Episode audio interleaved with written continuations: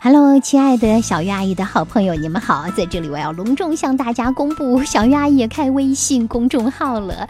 这个微信公众号的名字就叫做“小月阿姨在这里”，七个字，非常简单。小月阿姨，你熟悉的春晓的小月亮的月，小月阿姨在这里啊！只想给你一句很亲切、很便于记忆的话，你就通过这几个字可以找到我的公众号吧。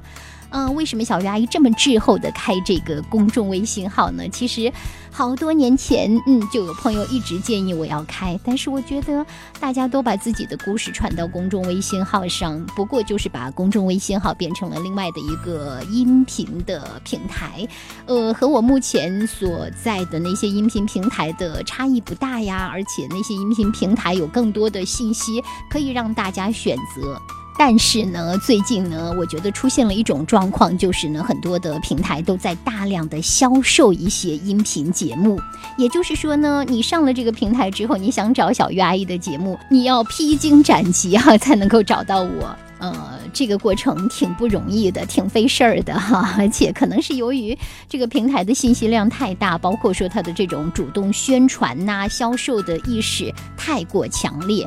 导致我们要在找到自己喜爱的音频之前呢，受到很多很多的干扰，所以小鱼阿姨觉得有必要开设一个公众号来和大家聊聊天儿，然后呢，顺便呢，让大家能够更方便的直接通过一个渠道进入到音频的世界。当然，这件事情我目前正在尝试。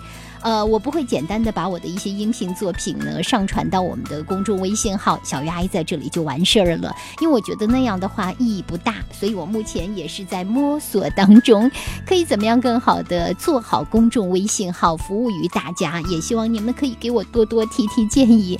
小鱼阿姨实际上是一个技术盲啦。哎，年纪一大把了，要学电脑还真是，呃，不那么容易的事儿哈。我基本上就是觉得满足我的简单操作就好了。嗯，就是这么一个人。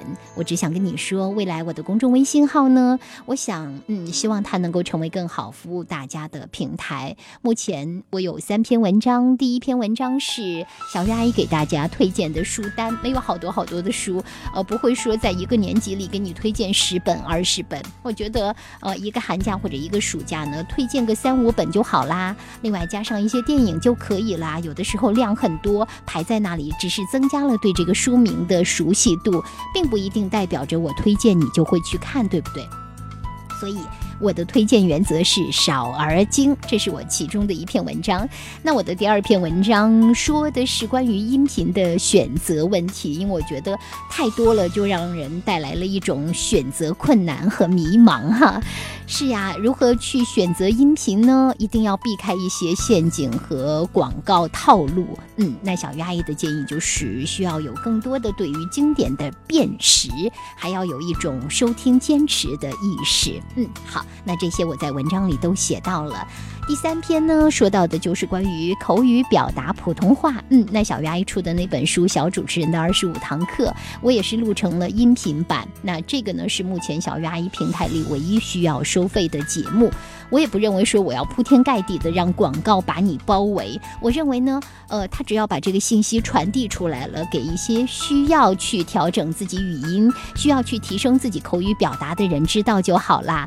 大家在方便的时候可以进行一个选择，同时呢，在这篇文章里我也放入了一些孩子的读后感呐，以及他们读后的手抄报啊，还有他们的读书笔记等等，还有他们在书中所做的标注，哇，这些都非常的好。所以呢，我给你的这个文章里有这么大的信息量，我就希望说对孩子们来说是有启发的，看了有收获的。在里面我也附了一条音频，让你呢有一个更直观的对。语言学习的认识，呃，因为小鱼阿姨平时啊，不是平时，应该是从小开始就有一点马大哈，所以里面会有一些错别字哦。